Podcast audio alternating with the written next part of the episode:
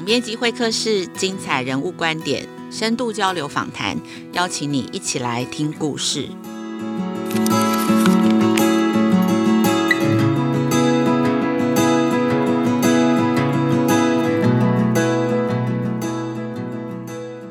大家最近好吗？我是雅慧。今天的会客室想要跟大家聊一聊哦，最近在教育现场大家都非常关心的关键字叫做双语教育。我想要学英语这件事情是所有的父母跟老师都非常关心的事情。那台湾其实很多的父母都会从孩子还很小的时候，可能还在读幼儿园阶段，就会投资孩子的英语学习。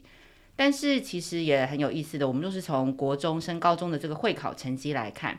英语 C 级的比率哦，大概每一年的平均都在三成左右，城乡差距更是很大。意思是说，在偏乡的部分，可能 C 级的比率有的会高达五成跟六成，几乎是你的英语学习是空白的意思。因为 C 的这个成绩，大概就是你用猜也会得到 C。所以今天的现场，我邀请到了台科大的王莹副教授。王莹老师呢，他是我们教育创新一百的团队，然后他在过去十年都在台湾的偏乡国小推动英语下校的计划。然后把国外的大学生带到台湾的偏乡，跟台湾的大学生哦一起为中小学生办英语夏令营哦。今天的现场还有另外一个老师的伙伴，其实就是老师的学生哦。他是台北市立大学数学所的这个学生，叫做庄顺杰。所以我们先请两位来跟我们打个招呼。雅慧你好，各位听众大家好，我是王莹老师好。大家好，我是就读台北市立大学数学所的顺杰。那今天第一个问题，想要先请问老师，也顺便借由这个故事，想要介绍老师，因为老师一直都在大学任教。然后老师可不可以聊一聊你第一次到台湾的这个偏乡帮国小生办夏令营是什么样的契机？而且我记得在阅读报道的时候，其实老师第一次到学校的时候，那时候还带着这些很多远从美国来的爱心募集的英语童书。诶，可是带到他们学校却是一场很挫折的经验。老师要不要分享一下你的故事？大概在十二年前的时候，在小林村，高雄的小林村的小林国小，因为经历过风灾，所以他们的无论是在硬体或者是软体的设备上面，其实都有匮乏，然后也有这样的需要。当时我是人在美国教书。所以我的美国的学生说，他们在新闻上面听到这样的故事，然后就觉得我们是不是可以一起来为老师你的故乡做一些事情？那其实这个动机让我最觉得很感动的是，其实是学生自己主动提出来的。所以我们就一起在美国，我们一起做一些学习，然后在课堂上。那我们当时其实刚开始是用现在很夯的远距的教学，因为我们在美国，然后跟小林的国校然后取的联络之后，当时的这个 Skype 现在已经大概比较少人使用了。当时是 very cutting edge 的科技，然后我们跟他们每一周就会在不同的时空，然后我们有这样子英语的 exchange。我的学生跟我其实当时的想法非常的简单，我们认为最好的东西就是英语的学习。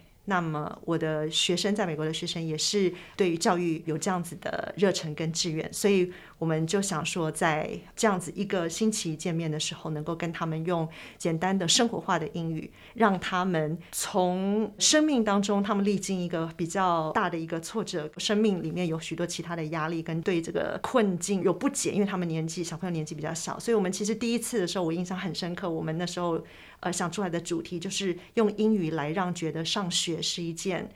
很有趣的事情。那老师第一次回来的时候带了很多英语童书，然后为什么会反而是你的一个挫折呢？嗯，我当时在没有问校长太多的资讯之前，那我自己心里有一个想象，然后跟我的同学讨论，跟我的学生们讨论完毕，我们有一定的想象，觉得啊，要教英语，那一定要有很多的英语的这个原文书。我们也透过很多的 research，然后就觉得说，哎，那在经过挫折跟创伤之后，要靠阅读就能够排解自己内心的这样子的压力。所以其实很多就是我们自己的想象。然后结果带了三箱童书，非常的重。然后这个童书也都是学生们他们自己的书，然后或者是家里面的一些目前也没有在读的，就非常多的是全新的。我们就集中了三箱，然后由我带。呃飞回来。台湾，然后再请我的弟弟开车，然后从台北再再到高雄去。那那时候我觉得是一腔的热情。然后到达的时候，当时是王正书校长。那么王校长就说：“哇，你给我这些书要干嘛呢？我放哪里？”然后我也没有，其实没有所谓的英语老师。那个时候，我我要怎么教？当时的这个校长我还记得很清楚，他说他一个人要教各个的科目，甚至连音乐他都要教，所以他说我我我也没有办法再 handle 多一个这个英语的课程，更何况是要用你这个英文的原文书，所以他最后一句话是问我说：“你怎么不问我，再来决定你要做什么？”那我因为不服输，所以我虽然觉得好像被 scolded，有一点就是说被指责，指责了，嗯，但是我就问他，那现在我们很想一起做一些什么？有什么是我们做？而你认为小林这个 community 以及小林的国小的小朋友是最需要的？所以我们是从这样子，我才开始慢慢的在这个路上面一点一滴的在听学校、听小朋友以及听这个社区他们。觉得最需要的是什么，然后再回来检视我们会有什么是可以提供的，然后在这两边的基础上面，慢慢的去建立起来一个这样子的合作跟共好的关系。所以这个其实也建立起你日后不管办夏令营、冬令营办活动的时候，你都会先想到他们需要什么，然后再来去想怎么设计相关的课程啊。嗯，呃，想是一定要想的，但是我觉得非常重要的应该是跟场域在。事前有很多的沟通，那这个沟通除了是正式的，也许是开会，无论是线上还是现场的开会。但是其实我们一直觉得说，在要跟，特别是跟中小学的小朋友要做这样子的共好的时候，一定要到现场的场域去体会，亲身去看。那个地方，然后亲身去，就算你是听小朋友的笑声，或者是很接近的距离的去看他们上课的样貌，再回来再想说我们要设计什么样的课程，要带给他们什么样的活动，希望能够跟他们一起能够有什么样的学习，会 inform 我们的 decisions 或者是我们的 design。我觉得这个前置的作业是。非常非常重要的。嗯，那老师可不可以带着你的眼睛跟我们分享一下？就是今年这个冬天，你们也才刚结束寒假，也才刚结束这个营队嘛。顺凯也就是呃这个营队的负责的同学。对。那你们在偏乡，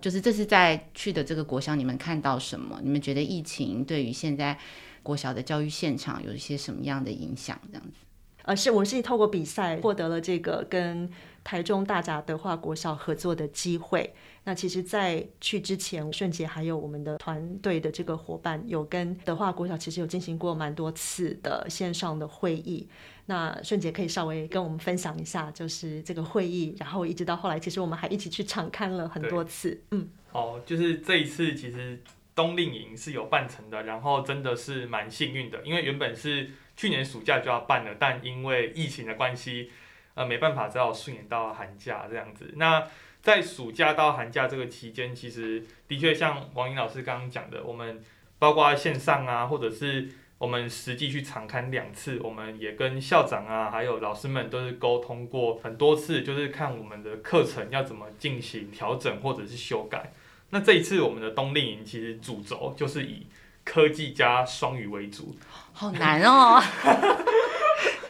还有石农，还有好多其他的元素。你们还有 performing arts。对，因为因为德化国小它就是主要以石农教育为主。那在他们的校园里面呢，就有一大片很大片的玉田，就走芋头，芋头田，芋芋头田，走进去右转直走，然后就看到了。但因为在德化国小，校长特别想要推动科技加双语的课程，嗯，那就是也跟王英老师现在在做的 STEAM 教育啊，然后还有就是因为老师本来本身就是英文老师，所以在这方面是专家，对，所以就是老师也有带领着我们，然后去进行这个课程上的调整跟修改，对，所以最后我们就是以 N-BOT 机器人，然后搭配一些生活上的情境，因为其实像我们在现场看到。很多小学生其实对英文跟科技是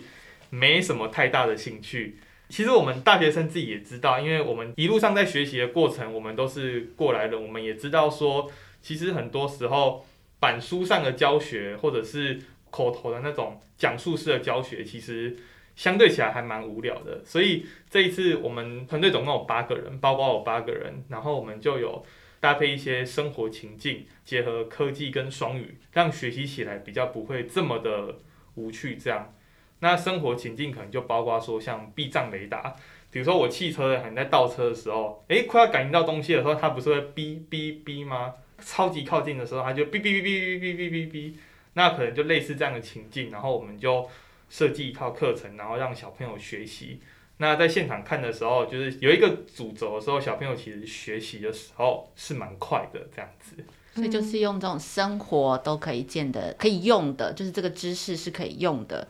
这个为核心来设计课程，这样是是是，当然。嗯，我其实，在那个设计上面，它的层次非常的多，而且里面要经历的这些更新或者是更改，其实蛮复杂的。对。那顺杰跟跟他的团队，然后加上我们，其实，在跟校长还有他们的老师在讨论之后，我们其实自己有很多的，我们也有很多的想象。我一直记得一刚开始的时候，我们甚至有想说，要让 M-Bot 能够在芋头的田里面对走，走。呃，光是这一件事情，其实我们在线上的。那个前置的筹备会议就讲了非常多次，我们其实自己有好多好多的 imagination，然后觉得哦，好好兴奋哦，是 m p a 可以在芋头田里边走，然后可不可以洒水呢？可不可以呃做一些什么其他的？其实这个过程是从很多很美好的想象，然后到一点一滴去说。哦、，That's impossible. That's too expensive. 有很多现实面的，然后要一点一滴的在忍痛，也不能说是忍痛割爱，但是让它更贴近。呃，无论是在现况，无论是在我们的经费，或甚至是在小朋友他喜欢的、能够专注的这样子的一个情境的设计，所以后来他们加入了那个表演的艺术，把所有的课程串在一起，让 M-Bot 也跟小朋友一起在有表演。然后有那个呃戏剧，对，对，一整年下来，从去年开始，我们的想象其实已经有一段距离，但是那是一个很美好的距离，是一个很辛苦，但是我认为是一个非常美丽的一个过程。嗯，那这个我其实也会想要接着问，就是说，因为老师之前的团队也是我们教育创新一百的团队嘛，所以其实老师我相信像这样子的课程设计带到这个中小学的现场，其实对学生来讲也是一个很不一样的学习。那这样子很不一样的力量都加入这个教育现场，其实作为创新的一个推动，你觉得，呃，它分两个层次，这这对大学生有什么样的学习？那这对小学生有什么样的学习？呃，现在的大学生跟 我那个年代其实是非常的不一样，他们也很幸运，能够在非常多元。而且很活泼，也真的是很生动的真实的情境之下，那么现在的老师啦、教授都会尽量的用 a project base 或者是等等其他比较有创意的以及 hands on 的这种 experience 或是 projects，把 knowledge or information 这些东西把它 package 包装在一起，所以大学生其实他可以真实的去尝试他们在教室里面所获得的资讯。那当然，很多其实很多资讯也不一定是教师或者是教授给的，那或他们整个也许在网上或者也许是同台之间互相的学习，他能够在呃一个这样子设计过的 project 里面可以去 hands on 的去实作应用他的所学。对，然后其实其实这中间像我们刚刚形容的。呃，有很多这个 frustration frustration，就也会有一些呃苦恼，也会有一些没有达到的地方。但是我觉得这是最贴近真实社会以及真实人生的面向，所以我觉得能够让大学生在这样的时间就能够体会到这样子的工作的经历，是非常的难得。这个这个我补充一下哈，因为我我本身也是大学，然后就开始当志工，然后起身的。虽然说现在已经研究生，不是大学生了，不过其实就像刚刚老师讲的，其实。因为我们在学习东西的时候，嗯，有时候我们就是哎，可能有时候不太懂的东西就背起来，然后可能老师啊或教授讲的东西，哎，就是听不懂啊，我们就是一样就背起来，或者是哦看过就好了。可是真的到现场的时候，比如说像以科技为主好了，我在设计要教小朋友就是机器人的课程的时候，然后我就想说，哎，就是这机器人好像发生一些问题了，然后。想说，哎，奇怪，这个逻辑是对的啊，可是为什么会没办法动？对，所以这时候我们就可以就是应用可能以前就是记忆中的所学，然后去 debug 它，然后最后动起来。这样子的话，其实对我来说，嗯，对我来说意义蛮深远的，因为我可以去应用我的所学，然后我也知道说，哦，原来就是这个社会上或者是。可能这些东西啊不是这么的单纯这样。那英文也是，可能像我在在教的时候，然后就想说，哎、欸，对耶，这个单字的词性要怎么用？像比如说，我昨天就在查一个单字叫 contrast。就是相反的，可是我我知道这个单字的意思叫相反的，可是我想说，哎、欸，对耶，这单字要怎么弄啊？如果我真的要跟别人聊天的时候，嗯、对，它是形容词还是名词？前面要不要加 be 动词？对，我昨天就在，我真的很认真在查，对，所以我觉得就是能够应用所学在场域里面，我觉得是一件很幸运的事情。嗯，就是可以把自己用过去的知识真的用出来，去试验它，这样子。嗯，对。台湾科技大学是一个非常重视应用跟实用的一个学术的一个这样的环境，所以其实像刚刚顺杰他讲的同一个方面，就我们不论是在英语、英文，或者是在专业的科目上面，他能够在真实的环境之中去 apply 去应用它，对。老师来讲也是 very exciting，就是我们也需要动力，我们也需要觉得我的这个教书的这一块人生是非常有趣味的。那能够跟同学一起，年轻的同学，然后跟他们一起去真实的场域里面去试做，或者是跟他们真的，比如说就算是英语好了，那这种交换的这个过程，其实我觉得那对老师来讲也是一个非常珍贵的反馈。真的，对，我想当老师也会很有成就感哦。那那个，我这个问题也想接着问顺杰了。所以感觉要教科技已经很难了，还要教机器人这样子，然后还要用英文教，所以你的英文很厉害吗？啊，英文哦，其实还没有到用英文教啦，就是、嗯、呃，但英文我们会融入在就是可能科技课程里面，因为像比如说，如果以教小学生为主好了，在小学生可能在英文。单字啊或文法的基础都还没打稳，如果我们全部融入英文，那个小学生那个可能那五分钟可能就不想听了。所以我们就是尽量，比如说我们在教一个课程的时候，比如说因为我们会有一个主题嘛，比如说我们今天的主题叫做避障雷达，那避障雷达可能就跟车子啊有关系。车子的话，我们就会想到比如说那个特斯拉，对，特斯拉嘛。那比如说我们就会。融入一些像特斯拉相关的英文啊，或者是其他有关避障雷达的英文，然后让小朋友在学习上面比较说哦，就是不是全部都是教英文，而是我顺着把它融在里面。那你觉得这样是有帮助他们对于英文学习的兴趣吗？嗯，对他们来说，呃，如果真的在教学现场看的话，他们其实没有什么特别的感觉。但是其实我后来也有就是稍微问一下他们说，诶。刚有教什么东西啊？那他们可能就会对这些比较主题性的东西会印象比较深刻。那可能对他们来说没有感觉，但是其实我们已经把我们想要教的东西，他们已经融汇在不知不觉的。对，嗯，对，所以我觉得就是真的有一个主题性，然后是哦，然后最重要的是一定要是他们感兴趣的东西。因为现在小学生就是，比如说我们如果讲说。我们这年纪的东西，可能他们都听不懂了。那如果可以加入一些像，就是现在小学生很喜欢的，像抖音啊。或者是鬼灭，鬼灭可能已经过了啦，但是，但就是类似，就是有个主题性，然后他们感兴趣的东西这样。嗯，其实，在大学的教室里面，因为我们既然也会谈到这个双语的教育，那我们现在在大学的一直都在推这个 EMI English as Medium of Instruction。那呃，Shark 顺杰其实是我第一次 EMI 的学生。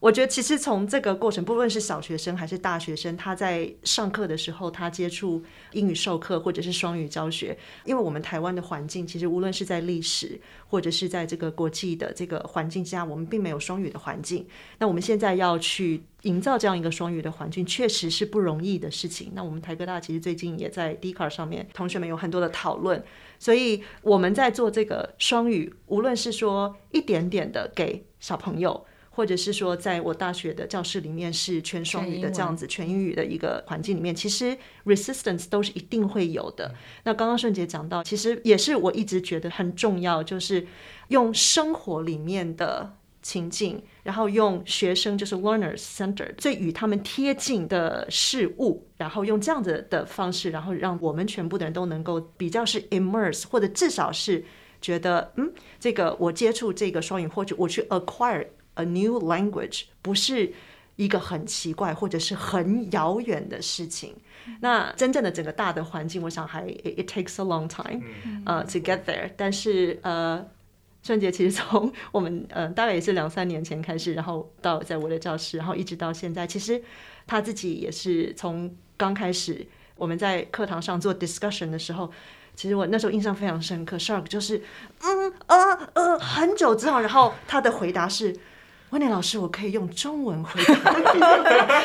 我在我永远都不会忘记那一句话，那一句话开启我们很长的合作的这个缘分。那一直到后来，无论是英语的上校还是其实都有 international students、exchange student，嗯、um,，as your partners。对。所以他其实，在中间有很多的体会，然后他一直都会在这上面。其实他就会变成说，是一个内化成一个 motivation，就是一个动力。对，到现在呃，为什么？那瞬间，你你在那样的状况之下，你为什么敢去修这种全英文的课？因为那堂课是 GE 课，就通识课，然后我想说应该就呃可以试试看。对啊，就想说呃好随便啦，反正那时候哦那时候我大四了，嗯，然后就是被当掉也没关系的意思。呃，就应该不太会，就就那时候也想说哦全英文哦，那应该可以挑战看看吧。嗯，然后就我发现就是因为瓦尼老师很喜欢 Q 人，然后我发现好像都蛮喜欢 Q 到我的，然后然后可是我。我不会讲英文啊，我会听，可是哎、欸，好像听也听不太懂，对，然后我就真的讲不出来，所以我只能用中文回答。但这都是一个历程，这都是一个历练跟过程。嗯，我就我觉得很棒，因为后来你整个那个英文的能力就大爆发，然后现在 Shark 也在修双语的课程。对，现在 Shark 是双语的师资的。对。对，所以其实从老师教学的经验，就算到了大学，都还完全没有办法开口说英文，再来念双语教育或是全英文的课程，是都来得及的吗？呃，我觉得 OK 的。哦，就是我觉得刚就是老师跟那个主播刚刚讲到一个很重要，就是动机很重要。因为我参加就是王莹老师的英语的下校的课程，然后就是很多我的 partners 就是都是外国人嘛，那。外国人就要一定要讲英文，可是讲不出来，我就觉得好像不太 OK。我那时候才发现说，原来英语是一个很生活化的东西，所以后来我就自己去买那种英文的线上课程，然后就是跟外国老师聊天，然后才发现说，哦，就是原来从聊天的当中学英文其实是蛮快的，因为那是最最生活化的英文，然后你也比较知道说哪边的文法错啊，或者是老师也会帮你纠正。所以就是，但我也不会说自己的英文到特别好，但是至少我敢说，我现在遇到外国人，我是不会紧张的。所以其实动机才是核心，只要你没有放弃，都还都还来得及。对，一定的。对，对所以我们今天这个也是双语节目哦。那老师今天可不可以好好的帮我们介绍这个词？EMI 是 English as Medium of Instruction，就是以英语作为授课媒介的方式。哦，好，所以大家今天学到这个单字、嗯、EMI，这就是现在在大学里头的全英文的课程，就是就叫做 EMI 课程这样子。是的，OK，好，那今天还有那个呃最后一个问题，一直我没有写在访纲上，可是我想跟老师聊一下，就是因为其实老师其实真的老老师本业是台科大的老师，可是老师其实呃做了很多这个偏乡的应对的这个活动，像像台科大的这个。USR 就是大学社会责任计划，其实也很多是老师在做。那所以老师会投入很多力气在做这个事情，是好像跟老师您的父亲有关系。就是老师的父亲其实以前是阳明教养院的院长，长所以老师其实好像从小就是会看着父亲的身影。这是不是对你现在在做这些事情有些影响呢？嗯，父亲的对我的影响很大。小的时候，我印象很深刻，他一直会跟我说，其实我有很多的兄弟姐妹，他们都也是姓王，也跟我一样是单名。我到我爸爸的阳明教养院，呃，常常会要到上面去过夜，或者是去每逢佳节，我们其实都是要在山上过，因为所有的同仁、特教的老师。以及阳明教养院的呃没有原生家庭的孩子院生都会必须要在山上过节，所以我们在特别是在重要的日子都会在山上跟我父亲。啊、呃，所以他会跟我介绍说啊，这是你的弟弟或者是你的姐姐，就是他们就是教养院里面对院生。那因为他们没有原生的家庭，所以都是我父亲的孩子，也就是我的兄弟姐妹。所以我其实，在比较小的时候，对这一个呃介绍不是很能够理解，但是呃，我想也是潜移默化，就是很多年，然后。呃，看我父亲非常的投入在孩子的教养，那特别是这些孩子，他们在认知或者是在发展上面，他们是比我们一般的人有更多的困难。我爸爸都是用各种的方式 去表达他对他们的这个关心跟关爱。那我也觉得这个从中间获得的满足是很难用言语去形容。